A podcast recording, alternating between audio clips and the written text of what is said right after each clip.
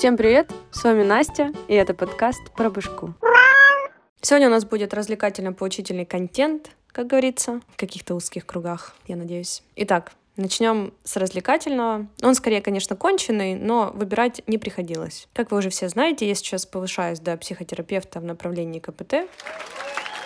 И это под собой подразумевает лекционные дни. Времена тяжелые, поэтому учимся мы в зуме, и жалоб у меня по этому поводу не имеется. В группе в основном только жинки, есть пару парубков, но это просто лирическое отступление, чтобы вы немножко погрузились в контекст. Комментировать группу учебы я не буду, мне за это не платят. Если честно, мне еще неохотно платят за мое присутствие в тех или иных местах. Но месяц назад какой-то добрый молодой человек закинул донатик на подкаст, дуже мило, Дякую тобі, людина. Он там остался, потому что сумма к выводу 20 долларов, а там их 19.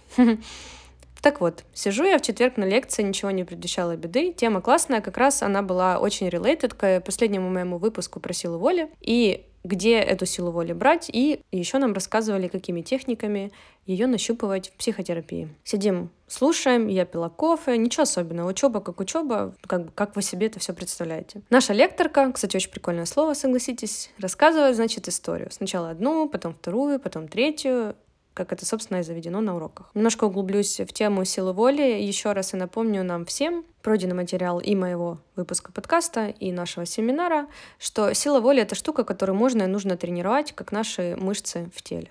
Кстати, о мышцах.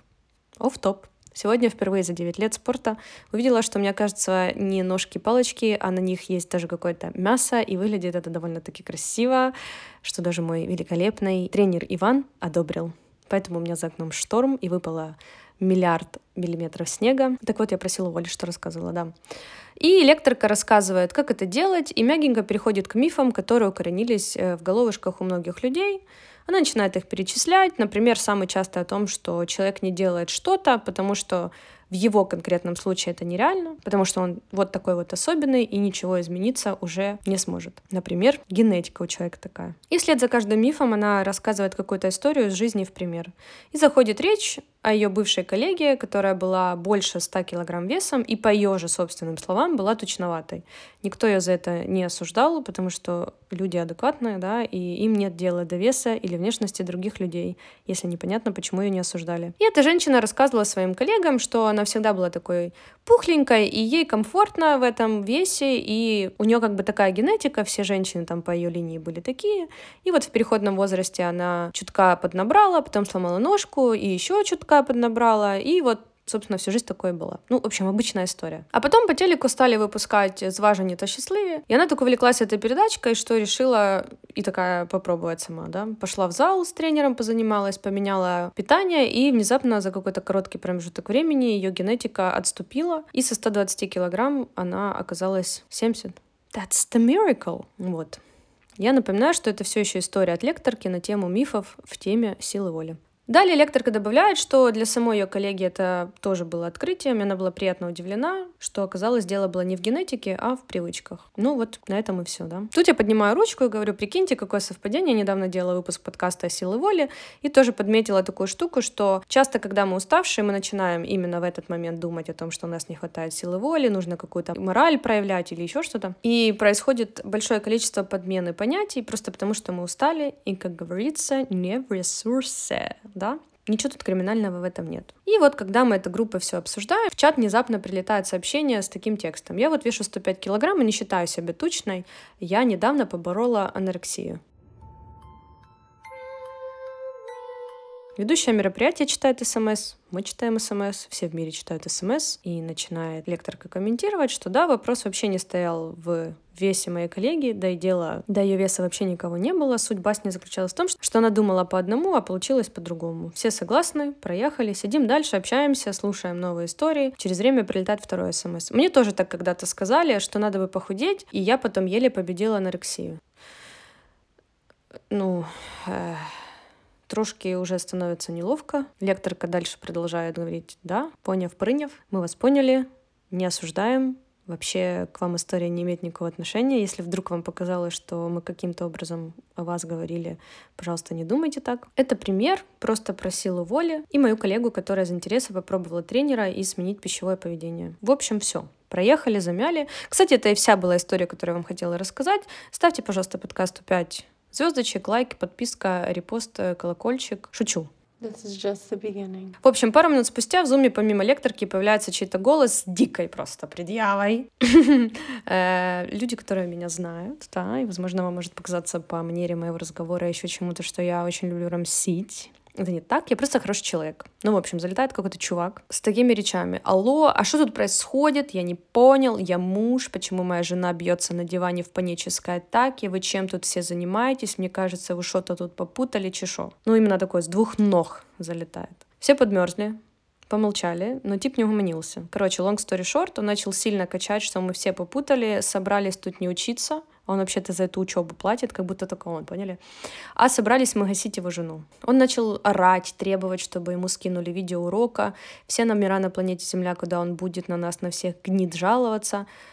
Покачаться у него получилось не сильно, потому что когда ты врываешься в группу к психотерапевтам, особенно к лекторке, которая полжизни лечила людей, раскачать кого-то будет сложновато.